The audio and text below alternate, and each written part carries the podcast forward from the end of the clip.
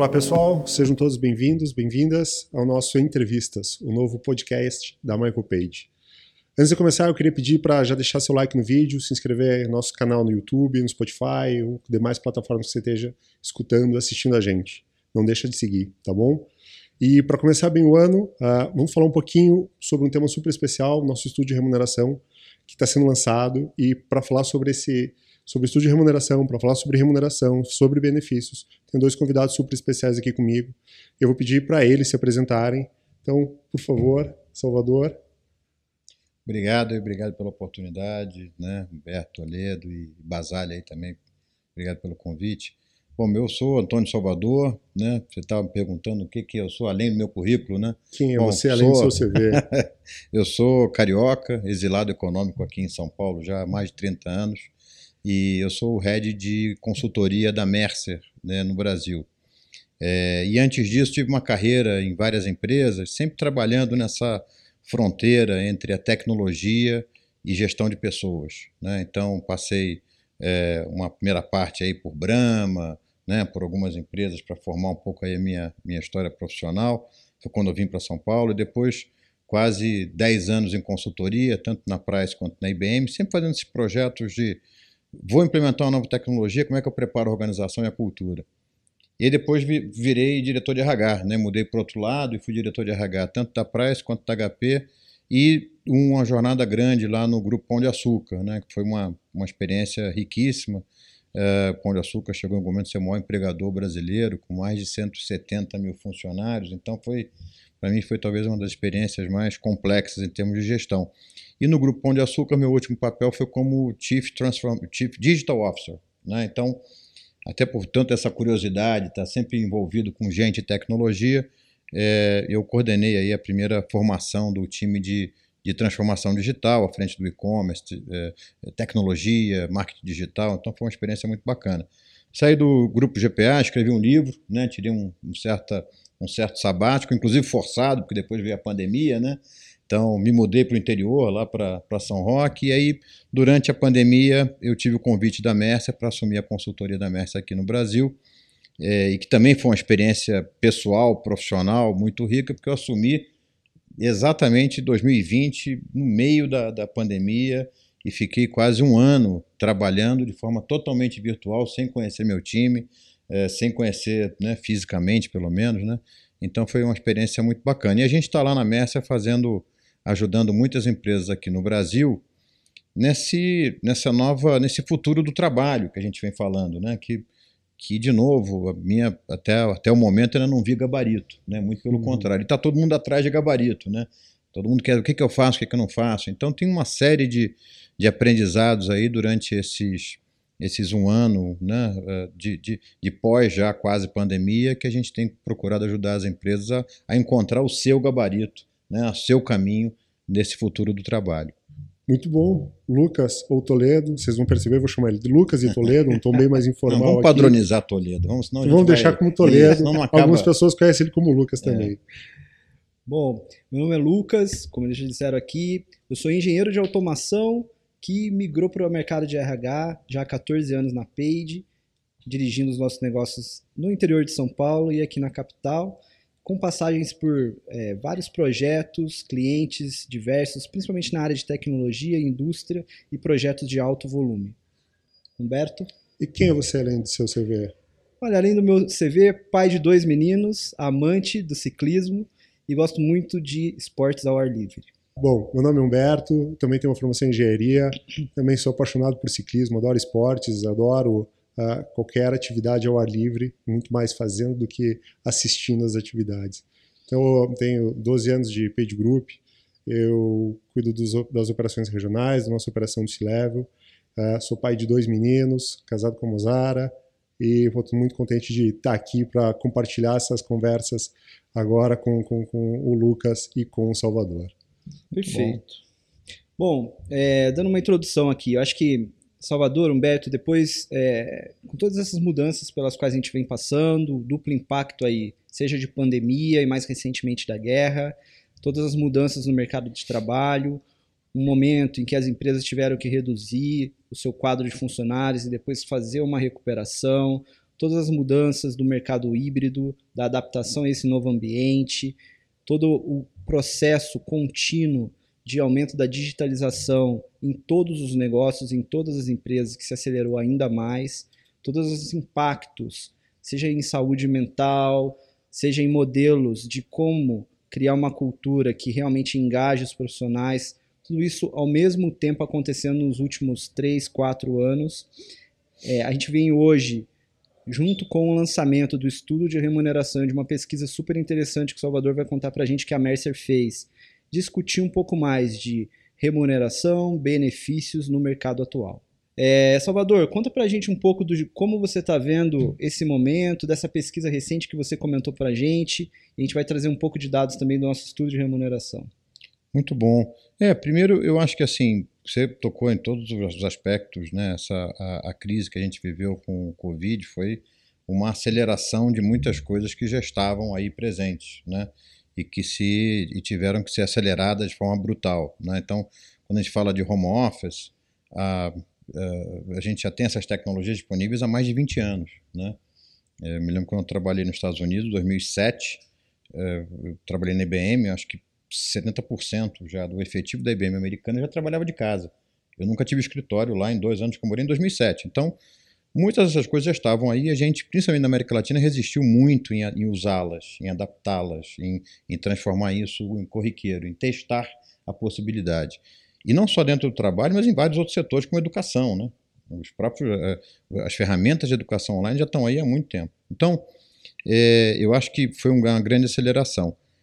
A gente teve alguns insights interessantes na pesquisa que a gente fez. A gente tem uma pesquisa chamada Total é, é, Rewards é, Survey, que a gente faz no Brasil, a MES faz no Brasil há mais de 20 anos. Uh, e a gente fez esse ano, esse ano teve um recorde de participação de quase 900 empresas, e mais de um milhão de, de, de, de pessoas né, envolvidas, né, que foram avaliadas, pessoas dessas empresas. Então, tem, tem bastante dados interessantes. Eu acho que tem cinco insights, né, me permite aqui dar uma, me lembrar da colinha, mas tem cinco insights que eu acho que foram muito bacanas. O primeiro, uh, a gente vê uh, quase a totalidade das empresas pagando o target de remuneração de curto prazo. Né? Então, esse é um indicador que 2001 já mostrou uma boa recuperação do mercado. Né? Acho que quando você paga a remuneração variável, você atingiu meta. 2022. Né? É, então, 2000, que, você pagou em 2022 relativo a 2021. Sim, né? perfeito. Então, que, ou seja, 2021, né, quer dizer, esse movimento de recuperação do mercado pós-pandemia, ele está acontecendo. E acho que todo mundo está tá muito em linha com o que você fala para as pessoas. 2021 talvez foi um ano muito bom para muita gente. Então a gente viu uh, isso na prática, né, que quase na totalidade das empresas é, pagaram seus targets. Né? Então isso é muito positivo, que são alguns sinais de, de, de recuperação né, do, do, da crise que a gente teve. O segundo essa pesquisa ela, ela, avalia também outros aspectos como o turnover, né, como o entra e sai das pessoas. E, e a gente viu um turnover maior nos cargos executivos. Né, que eu acho que é alguma coisa que vocês também da Page devem estar percebendo, né? Ou seja, isso é bom para vocês por um lado, né? é, então, é, a gente viu, uh, e quando você conjuga isso com outras pesquisas, a gente está vendo realmente as empresas buscando perfis diferentes de executivos. Uh, executivos uh, que sejam mais inclusivos, né, porque a, a pauta de inclusão, né, trabalhar com o diferente, uh, ela é cada vez mais importante. Você está vendo uma procura por executivos. Eu não gosto de usar a palavra digitais, porque ela é meio lugar comum, né? porque tudo que a gente faz hoje usa tecnologia, mas, mas que tem uma cabeça para lidar com modelos de negócios mais dinâmicos, né? É, onde você tenha mais parcerias, onde você tenha é, que usar tecnologia e pensar novos modelos de negócio. Então, tem uma, uma, um olhar sobre isso. E executivos, eventualmente, até mais resilientes e mais é, preparados para outras mudanças. Porque nada como uma crise para você olhar e ver, puxa, será que essa pessoa vai ser. Será que eu quero passar outra crise com esse conjunto de executivos? E acho que as empresas estão dizendo que existem possibilidades aí de mudança. Então, a gente viu um turnover maior nos cargos executivos. O lado positivo, acho que toda essa gestão aí de diversidade que a gente está vivendo é que o turnover dos homens foi maior do que o das mulheres. O que talvez indique aí para a gente de que todo esse trabalho que as empresas estão fazendo de valorização da carreira das mulheres a nível executivo, né, promovendo mulheres, desenvolvendo e retendo mulheres, então é, significa é, e isso está tá, tá, tá, tá, tendo resultado, né? Então acho que isso é uma, uma notícia positiva.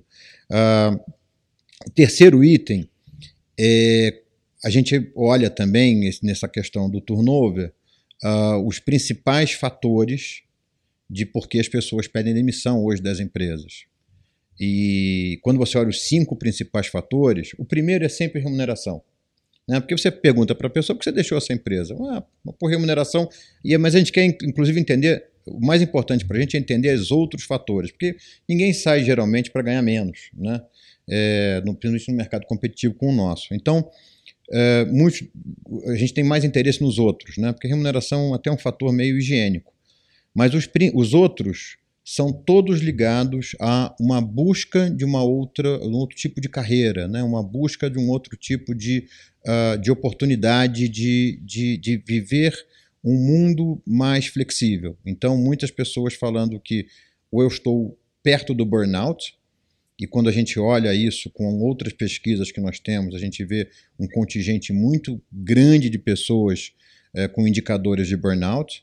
Uh, a gente vê uh, pessoas reclamando da flexibilidade nos seus empregos atuais e buscando essa flexibilidade. E a flexibilidade tem a ver de poder trabalhar de qualquer lugar, né? quer dizer, ter mais possibilidade de trabalhar de maneira flexível. De novo, a gente aprendeu que isso é possível. Então, hoje, você quer que as pessoas querem ter essa flexibilidade. O lado sombra dessa avaliação né, é, é que é, tem dois aspectos que nos preocupam. Uma, que quatro em dez empresas estão ativamente escutando seus empregados e por que eles saem. Ou seja, tem seis em dez que não estão escutando. Né? E isso é um sinal de alerta é, para quem está nos escutando. Escutem mais porque as pessoas estão deixando suas empresas, porque isso podem ter insights maravilhosos de como o mundo está mudando, né? E o mundo está mudando rápido. O segundo preocupação é quando você, quando a gente cruza o, também com uma outra pesquisa que nós fizemos, que é uma pesquisa sobre ah, é, é, talentos globais, né? É, você vê quando você pergunta para os executivos, quando você pergunta para os funcionários, 7 em 10 querem esta flexibilidade de trabalho. Né? E quando você pergunta para os executivos, 7 em 10, é quase a mesma proporção, estão preocupados com a perda de cultura, estão preocupados com esse modelo híbrido ou não sabem lidar com esse modelo híbrido. Então a gente tem aqui claramente um, um, um uh, a ser tratado, principalmente nas empresas brasileiras. Porque quando você olha isso a nível global, o tema futuro do trabalho ele é o principal item da agenda dos executivos uh, a nível global. Quando você pergunta para um europeu ou para um americano, é cybersecurity, né? segurança cibernética. Sim. Quando você pergunta para o europeu, é um outro tema. Mas para o latino, eles estão, os executivos estão muito preocupados com esse modelo do futuro do trabalho, porque eles sabem que está uh, tem, tem tá tendo uma grande pressão né, por, por talento, né? e está tendo uma grande pressão das pessoas por quererem coisas diferentes, modelos diferentes, e os executivos ainda meio sem saber como fazer. Então, é, eu acho que é um tema aí é, é, importante. O quarto, é, que eu acho que é alguma coisa bastante óbvia, que está todo mundo acompanhando, mas tem dado por trás disso, que é essa disputa por talentos digitais. Explodiu. Né? É, a, vamos dizer, a inflação do talento digital, ela está muito acima do, do, do, do, mercado. Então, o, qual é a conjunção aí que a gente está tá acompanhando, que ele é, é perigosa. Né? É, nós estamos tendo uma demanda cada vez maior por talentos digitais, não está havendo a formação no nível que a gente precisa para acompanhar as demandas de mercado. O que, que acontece? Você infla esse mercado. Então acaba sendo né, disputa do rouba-montinho né? Em vez de eu formar pessoas, eu acabo trazendo, porque eu não estou tendo tempo de formar pessoas. Então, isso está ficando mais caro para todo mundo. Né? Então, um, um, a inflação dos talentos digitais é bastante elevada. E o último ponto, que eu acho que é, é uma, é uma boa notícia, mas é, é, é um cenário do menos pior, que é quanto à diferença de salarial entre homens e mulheres. Né? Quando você pega ainda nas empresas a diferença salarial entre homens e mulheres, de novo, sem considerar nos mesmos cargos, estamos falando de todas as mulheres e todos os homens, é, você tem uma, uma diferença salarial em torno de uns 30%. Mas a gente está acompanhando uma, esse gap está fechando, principalmente nos cargos de entrada, que esse número já está abaixo de 20%. Então, é, e esse número está cada vez mais, é, cada vez menor. Né? Então, isso acho que é um sinal positivo de um cenário, de novo, é uma notícia boa, mas ainda temos um gap. Né? Então, é uma notícia de que está cada vez menos pior e que eu acho que é uma, de novo, é, é fruto do, desse, de, de, desse trabalho, que acho que não, não, conheço uma empresa hoje no Brasil, né, de ponta, que está se, se desenvolvendo, que, não, que o assunto é, é, ter uma força de trabalho diversa, ter uma representatividade executiva diversa, não está na agenda. Né? Então, isso está tá, tá tendo um, um, um resultado positivo. É, faz todo sentido com o que a gente vem identificando nas salas de entrevista também. E acho que tem vários pontos que você trouxe, Salvador, eu até anotei aqui Acho que principalmente a gente passa por um momento né, de grande transformação, que exige das empresas e dos profissionais uma adaptação, que exige dos executivos um mindset mais flexível, né? E ao mesmo tempo com todas as demandas de digitalização, com todas as demandas de uma equidade, uma diversidade maior dentro dos ambientes de trabalho, e tudo isso refletindo em um momento de mercado que a gente vem é, de pandemia, de pós-guerra, etc. Acho que a gente é, gostaria de discutir talvez um pouco mais de cada um desses pontos. Claro. É, principalmente, vamos, a gente pode começar, Humberto. Quer fazer uma pergunta? Eu, eu queria até aproveitar, tem uma enquete que a gente fez uh, na internet recentemente, teve uma audiência bastante grande aí, com, com quase 1.500 respostas. Uh, então, a, a, pergunta, a pergunta feita uh, é a seguinte: você acredita que sua remuneração é compatível com a sua função e com as demandas que ela traz. E quase 65% das pessoas disseram que não. Eu achei que você estava perguntando para mim, né? Não, é. essa foi, feita, essa foi feita na internet. Minha, não, eu acho que eu sempre posso ganhar mais. 65% das pessoas acham que, que podem ganhar mais. E ao mesmo tempo, a gente associa essa informação com aquilo que você estava falando, de escassez de talentos, principalmente em algumas áreas. Então, você tem uma, as pessoas imaginando que elas podem ganhar mais, e você tem áreas cada vez com, com menos talentos sendo formados, aí tendo rouba-monte. Como é que pode se inverter essa lógica? Ou seja, acabar com o rouba-monte e ao mesmo tempo a gente deixar as pessoas mais satisfeitas com, com, com a sua situação atual? Não, acho que é legal. Eu, eu olho essa pergunta com dois aspectos, né? Quer dizer, um aspecto é, que eu acho que é a percepção das pessoas é, do seu salário e da sua satisfação com o seu salário eu acho que ainda se fala pouco sobre talvez um dos aspectos mais importantes né, da proposta de valor de uma empresa é, para o funcionário, que é a remuneração. Né? A gente, é, boa parte das empresas ainda trata o assunto de remuneração de uma maneira super confidencial, que eu não posso contar para ninguém e tal. E, e eu acho que a gente está num mundo que as pessoas eh, compartilham, falam sobre isso. Então, é como se você decidisse não falar sobre uma coisa que todo mundo está falando. então, eu acho que é muito importante as empresas. Eu tive oportunidade, como executivo de RH, é, e, e, e, de ter uma experiência real uh, numa empresa e que tinha uma estratégia de remuneração. Uh, que pagava é, abaixo, mediana para baixo do mercado, nos seus cargos iniciais, mas depois o profissional tinha uma possibilidade de se tornar dono da empresa. Se certo ou errado, é a proposta de valor capaz daquela empresa de oferecer. E a gente nunca falou sobre aquilo. Então, o índice de remuneração, o índice de percepção de satisfação com o salário era baixíssimo era abaixo de 15%, era o pior índice da pesquisa de engajamento. E a gente tomou a decisão, falei, gente, a gente precisa contar a nossa, nossa estratégia. é, porque essa estratégia tem um, um fundamento, né? Ela tem um fundamento da indústria que a gente está, tem um fundamento da proposta de valor. Ela não é só remuneração.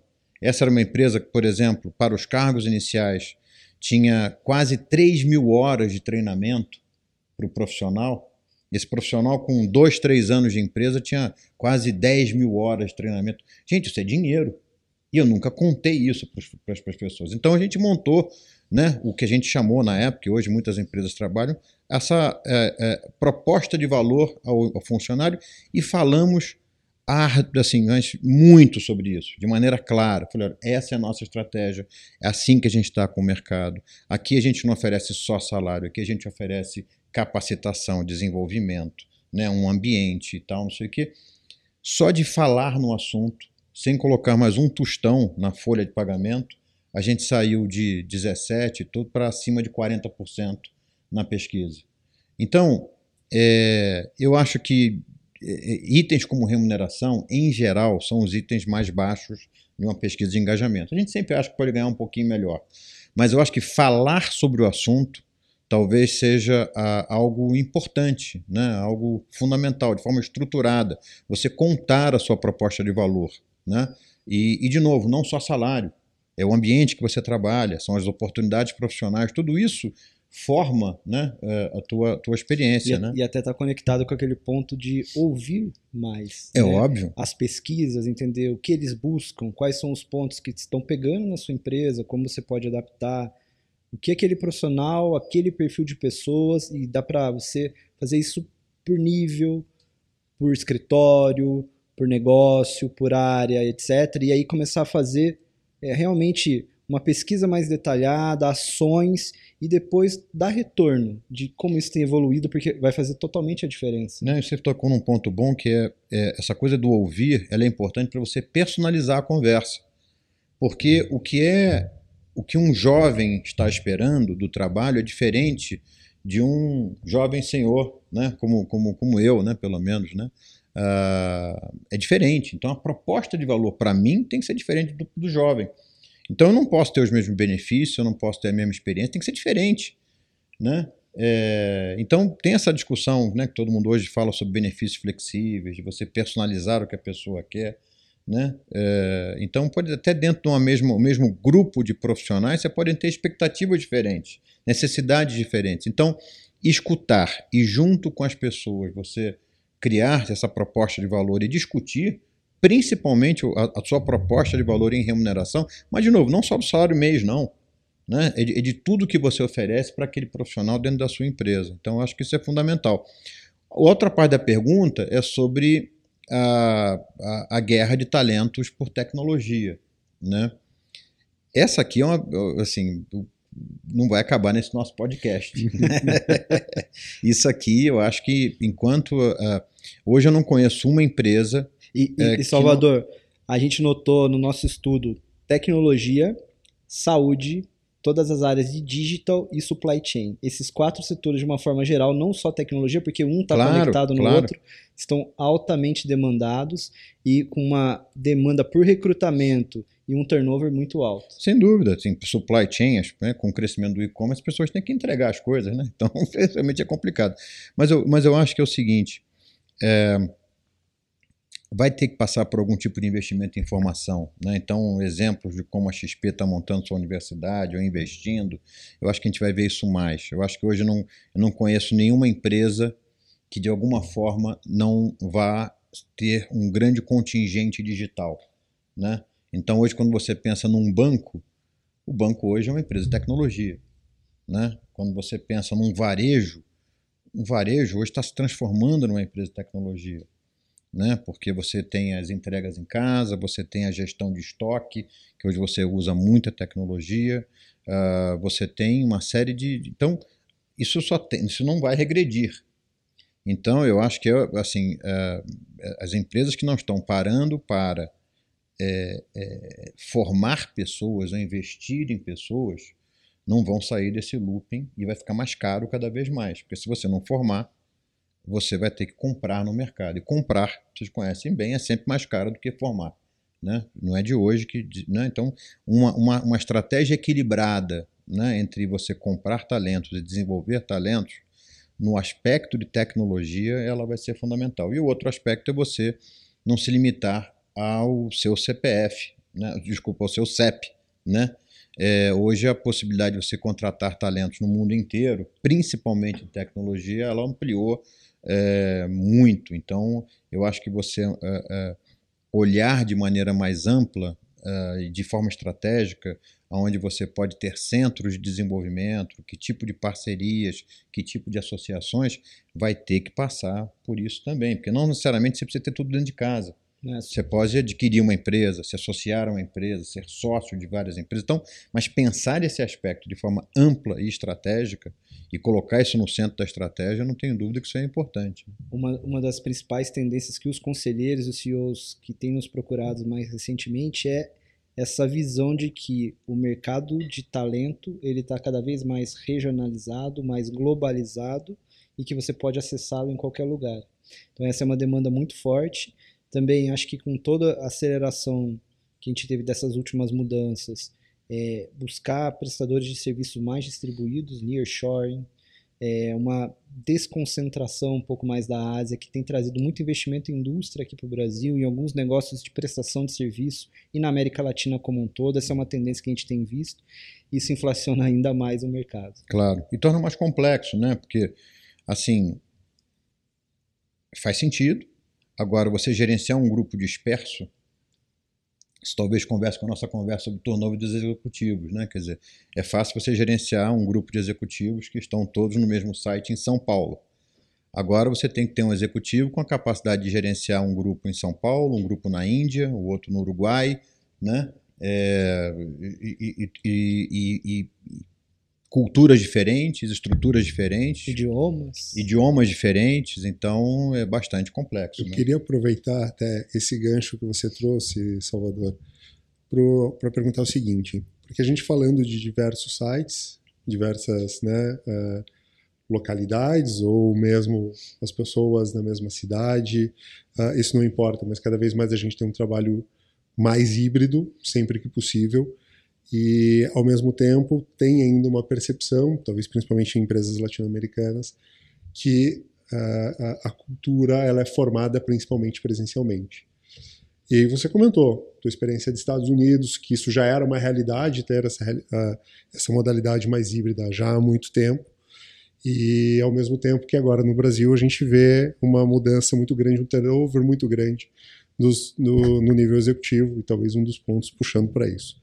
Eu queria te escutar um pouco sobre quais são essas novas habilidades que você vem percebendo nesses executivos que estão sendo demandados pelas empresas. E também, até fazendo um gancho, pergunta longa, uh, uh, como é que as empresas podem desenvolver ou como os executivos podem se desenvolver nessas novas habilidades? É, eu acho que assim, é, pergunta longa sempre já tem a resposta aí já, já embedded, né, já dentro da pergunta. Eu acho que tem... É, quando eu eu estava no GPA, na área de RH, e, e a gente estava olhando no mercado um Chief Digital Officer, e a gente, eu entrevistei várias pessoas, até que conversando com o Peter na época que era o presidente, eles definiram que eu iria assumir. Um dos fatores que me levou a assumir a área digital é porque a nossa cabeça na época, e eu acho que a minha continua assim, é de que essa, o processo de transformação digital ele tem por incrível que pareça, tem a ver com tecnologia, mas ele tem mais a ver com mudança de cultura, capacidade de você liderar é, uma transformação, capacidade de tomada de decisão, capacidade de associação, capacidade de, de inspirar pessoas, né? e tem muito a ver com cultura, com forma de trabalho, forma de fazer diferente. E isso tinha sido toda a minha história. Então, a gente né? Na época eu era o diretor de RH, então acabei me escolhendo, né? ou pelo menos me propondo para o cargo. Né? E depois eu saí e eu fui estudar o assunto, fiz alguns cursos fora e tudo. E o que, que eu percebi? Assim, eu acho que, que há, há, há três grandes. Uh, esse estudo que, que eu tive acesso, que foi feito pela Universidade uh, do IMD na Suíça, junto com a CISC, eles entrevistaram 300 e tantas empresas no mundo inteiro é, e chegaram à conclusão de que tem alguns fatores, principalmente de liderança, que são muito importantes para você é, garantir uma, um sucesso nesse mundo de transformação que a gente está vivendo. A gente sempre viveu transformação, mas essa transformação que a gente está vivendo agora, uma era a capacidade da, de tomar decisão baseada em dados, né? Uhum. É fácil falar, não, não, eu tenho minha planilha aqui, eu tenho meu indicador, tal, mas como é que você monta a tua estrutura de, de acessar dados, fazer conexão com esses dados, tirar insights a partir desses dados, é, garantir que esses dados são os mais é, uh, inclusivos possíveis, porque nada mais fácil do que você criar uma planilha Excel. Excel você dá tudo, né? Então, os dados que eu quero, se eu, tenho uma, se eu já tenho um bias, né, eu posso só pegar os dados que eu quero para confirmar esse bias, esse bias. Mas a capacidade genuína de você tomar decisão é, é, com dados. Né? É, a outra é a capacidade de mudança, de executar a mudança. Né? Capacidade de mobilizar e trazer pessoas né? ou seja, você definir objetivo, inspirar pessoas, é, tirar o melhor né, do, dos seres humanos que estão ali sobre a sua responsabilidade. Isso fez diferença nas empresas que passaram por grande processo de transformação. Né? É, e a terceira, que é, que é interessante, e ainda dentro desse tema de, de, de gestão de mudanças, é que não é só você ter a, a, a, possibilidade, mas é uma competência não só de liderança, mas de empresa, que é a capacidade de você mover pessoas e recursos de forma rápida. E isso talvez tenha sido, assim, na, na, na pesquisa que eles fizeram, um fator de muita diferença. Né? Porque, principalmente em empresas grandes, às vezes você sabe o que tem que fazer, mas para você mover é, um grupo de pessoas para atacar um outro problema, você tem que aprovar no conselho, você tem que mover centro de custos, fazer aprovação em sistema, e o problema já passou. Né? Então, essa capacidade de você é, mover pessoas e recursos de forma rápida, criar organizações mais ágeis né, e grupos mais ágeis é, fez a diferença. Então, eu acho que o que as empresas estão buscando são profissionais que possam navegar por aí. Né? É... Que tomem decisão de uma forma ágil, baseada em dados e consigam executar as mudanças. Isso, e, e não só de tomar decisão, mas tomar decisão de forma inclusiva. Né? Porque quando você vira executivo, você já, né, é, principalmente você se sente confortável de tomar decisão. Não, eu sou o chefe, vamos para cá, vamos para lá.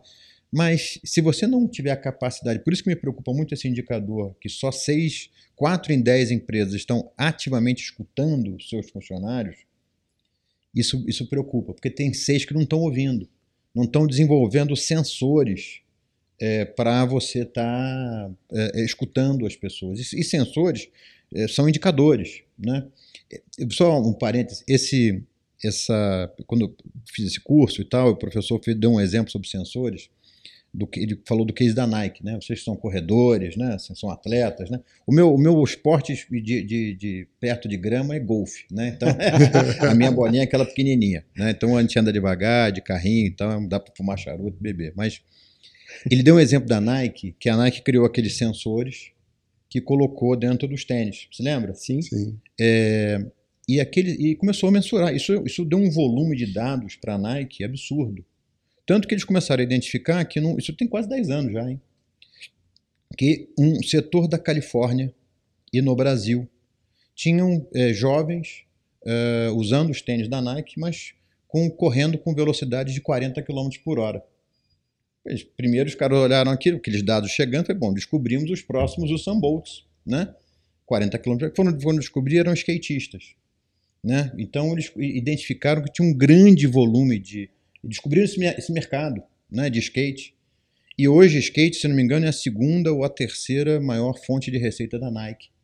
Uh, e desenvolveram uma linha específica para skate, foram escutar os skatistas, como é que. E eles estavam usando não os tênis apropriados para isso. Então, esse é um exemplo assim de que eu acho que o executivo de hoje em dia tem que ter sensores, e os sensores não podem ser só aqueles indicadores normais, né, de receita, despesa, margem, quer dizer, você tem que ter sensores para você ouvir a sua equipe, para você ouvir os seus clientes, para você ouvir de forma mais ampla. E isso a tecnologia pode ajudar.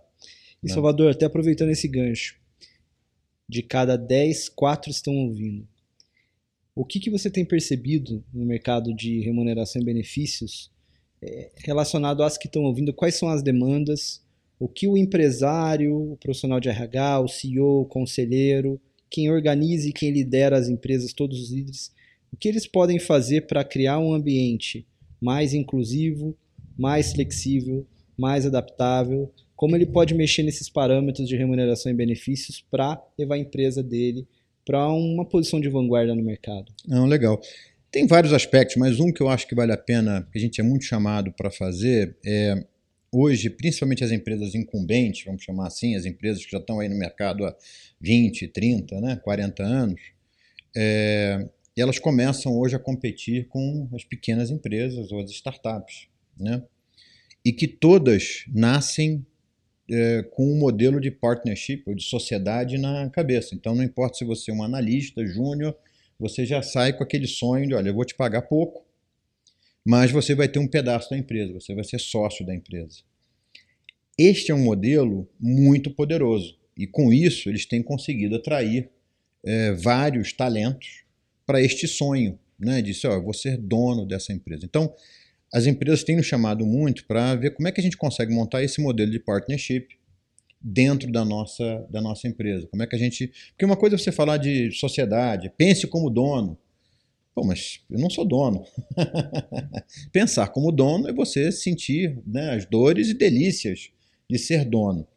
Então a gente tem sido muito chamado, e, e isso é uma das coisas que a gente tem eh, conversado muito com as empresas, e é principalmente aquelas que competem direto com as startups, ou têm perdido talentos para as startups, talentos que eventualmente até deixam as empresas uh, para montar os seus próprios negócios, é como elas podem ter, usar as suas ferramentas né, de como a gente chama de incentivos de longo prazo, né, que podem ter uma miríade aí de, de alternativas, como elas podem desenvolver soluções inteligentes, é, associadas a, a, a, resultados de negócio, mas para que as pessoas tenham aquela percepção de não, eu estou aqui construindo esta empresa também, eu tenho um pedaço dessa empresa, é, e se melhor for a minha performance, é, mais dono dessa empresa eu vou ser. Então, esse é um aspecto é, que eu acho que é bastante importante de qualquer empresa grande estar tá olhando com isso com carinho. Né? Salvador, eu queria aproveitar para fazer um gancho e comentar também sobre o nosso estudo de remuneração. É, ao longo dos últimos anos, esse estudo de remuneração tem sido uma referência fundamental no mercado de trabalho brasileiro é, e para todas as pessoas, empresas e profissionais que estão, que estão uh, no mercado. E a gente traz informações de cenário econômico, modelo de trabalho, benefício, tendências e metodologia e também tendências salariais agora para esse ano de 2023. Né? Então, nesse estudo, você vai encontrar conteúdo de salários de diversas áreas e setores, né, com cargos de diferentes níveis hierárquicos, né, da analista ao diretor, assim como uma análise geral do mercado, por diversos, diversos deles. São dados que foram coletados em milhares de entrevistas realizadas pelos nossos consultores ao longo do ano de 2022. Né? E falando também com as empresas, acho que um pouco como vocês fazem também, conversando, conversando com todas elas. Né? Então, o guia tem informações também de parceiros.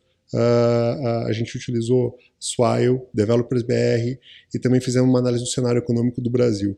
Então, se você quiser mais informações, acesse o nosso link e baixa já o estudo. Então acho que a gente já puxando aqui mais para o final. Salvador, Humberto, acho que seria muito bom a gente comentar, principalmente para aqueles profissionais que lideram as áreas de RH e de Talent Acquisition das empresas, principais tendências, como que eles podem se preparar e se adaptar para realmente é, aproveitar o melhor desse momento e estar tá, é, trazendo as melhores práticas e sendo realmente alguém que vai levar a sua organização para o ponto alto de melhores práticas, tecnologia e processos nessa área de remuneração e benefícios. Uhum. Conta um pouco para a gente, Salvador, Humberto, comenta um pouco do que vocês encontraram nos estudos. É, eu, eu acho o seguinte, a, é, a gente tem conversado com muitas empresas que a gente falta, fala, fala desse cenário né, de maior competição por talentos, transformação digital e tal, e eu, RH, qual é o meu papel? Sim. Né? Por exemplo, a transformação digital. É, minha experiência, né, até vivida, né, não só como consultor, e eu tenho compartilhado isso um pouco com os nossos clientes, é, não adianta, o, o, RH só vai ser um. É, é só lembraram de mim para assumir a área de transformação digital porque a gente tinha feito uma grande transformação digital no RH. Né? Então, sabe aquela coisa de antes de você colocar a, a, a máscara, né, no avião turbulência, né, aquela brincadeira, né? antes de você colocar a máscara no amiguinho do lado, coloque em você, né? senão você não consegue ajudar o, o próximo. Então, eu acho que se o RH não se transformar, não for um grande usuário de dados, um grande usuário de tecnologia, de processos, né? É, se não conseguir é, de forma estruturada e com estratégia se transformar, vai ser muito difícil de ser visto como alguém que pode ajudar a organização a se transformar.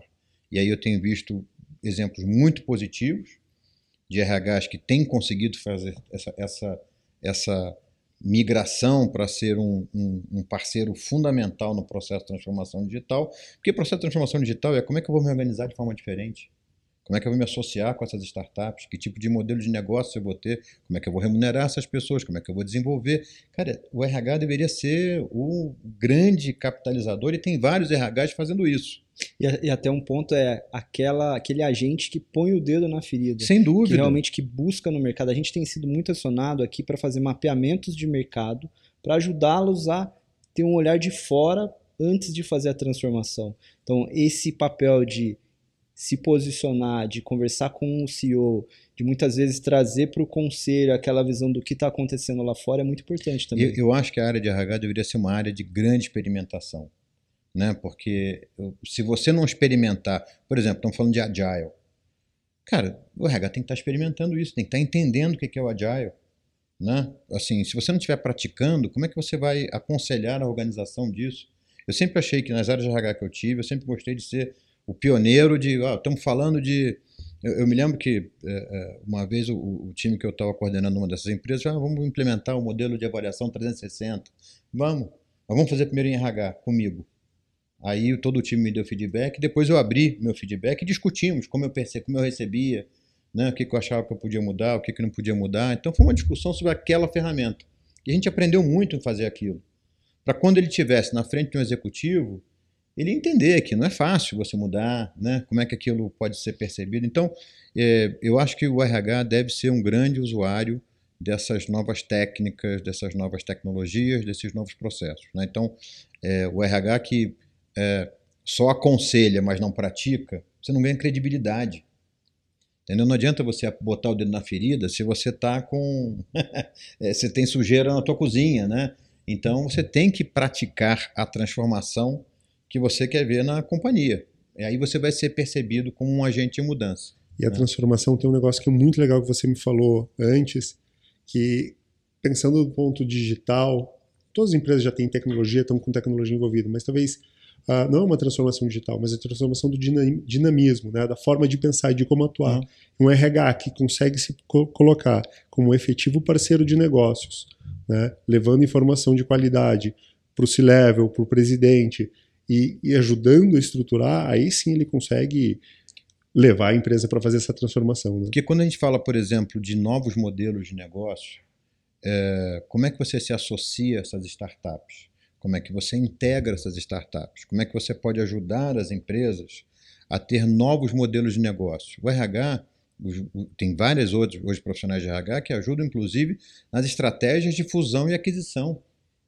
Né? Porque se você imaginar, ah, eu não tenho gente de tecnologia. Puxa, o RH poderia estar propondo que empresas poderiam estar comprando, se associando, incorporando Olha como uma coisa é, pode tomar um tamanho grande, né? Uma das maiores áreas aqui na Page, que são os RPOs e os RPOs on demand, são projetos em que o cliente nos contrata para fazer, primeiro, uma reavaliação do processo de recrutamento, entender como uma empresa de energia que foi estatal pode ser uma empresa líder na área de tecnologia, na área de digital, como uma empresa antiga de telecomunicações pode migrar para esse novo mercado. Claro fazendo mapeamento e aportando tecnologia. Muitas vezes eles já têm sistemas super atuais, como ATS, com inteligência artificial, claro. com processos, mas a gente vai lá para ajudar a fazer esse processo de entender como usar melhor essa ferramenta e como levar a empresa para o próximo patamar. Não, e olha só, e a capacidade, porque um dos grandes desafios das empresas é trazer inovação, né? Então, imagina que você tem uma área de talent que faz todas essas inovações, mas está tá contida dentro daquela empresa. A única realidade que ela tem é aquela empresa. Aí chegam vocês que estão fazendo com aquela empresa e mais 500 de vários outros setores, a tua capacidade de influenciar e trazer melhores práticas, essa empresa constantemente está né, trazendo inovação, ela é muito grande. Então, um RH hoje que não está pensando na transformação do próprio RH, né, é, está correndo o risco de ficar obsoleto em pouco tempo, porque o mundo está passando muito rápido, né? É, e se você pensar que hoje a, a, grande agenda das empresas é o futuro do trabalho, cara, deveria. Esse é o nosso momento, né? Estou aqui falando como profissional de RH também, esse é o nosso momento, né? Então, acho que é, um, é, uma, é uma, uma, uma, uma oportunidade muito bacana. Tanto que a gente tem ajudado várias organizações, né? A discussão que eu estou tendo hoje com, com CHROs é como é que você pode ser um agente de mudança dentro da sua empresa, mas para fazer isso, como é que você pode transformar o seu RH? São duas agendas, eu acho que é diferente. Uma é como é que você consegue transformar o seu RH usando tecnologia, usando melhores práticas, o que, que você mantém dentro de casa, o que, que você terceiriza, né? É, e a outra é, uma vez eu, né, e provavelmente é concomitante, é que agenda que a, a, o RH pode ter de transformação. Né? Como é que ele pode influenciar a transformação digital, como é que ele pode ser realmente um agente de mudança. Então, acho que é o nosso momento. Salvador, muito obrigado. Humberto, muito obrigado. Queria agradecer a todos que nos acompanharam até aqui. Dizer que realmente é, esse é um momento fantástico de muita inovação. A gente quer agradecer a todos também que participaram dos nossos estudos e dizer para vocês que logo mais os nossos estudos de remuneração da Page estão por aí. E também se inscreva nas vagas no site da Michael Page, da Page Personnel, da Page Outsource. Agradecemos muito, Salvador. Muito obrigado. Um prazer, Humberto. Obrigado também. Sempre um prazer estar aí com vocês da Page, né? E, e, e acho, que, acho que a mensagem realmente é para esses nossos ouvintes que estão é, nessas áreas de, de, gestão de pessoas. Acho que é um momento muito rico, né? Assim, tem, tem momentos é, importantes e momentos chave, né? Às vezes na na, na, na, na, empresa ou no momento que a gente está vivendo. Esse é um momento riquíssimo para os profissionais de gestão de pessoas, para os profissionais de RH, é, para serem os grandes protagonistas do processo de transformação. Né? Então, sempre um prazer falar sobre o assunto e estar tá falando com gente muito bacana como vocês. Salvador, que aula. Obrigado, muito bom falar contigo. Lucas, obrigado pela companhia aqui, obrigado a todos que nos assistiram. Não esqueça, o link para o nosso Estudo de remuneração está aqui na bio e a gente volta logo mais para falar com vocês sobre a segunda parte também do estudo de remuneração.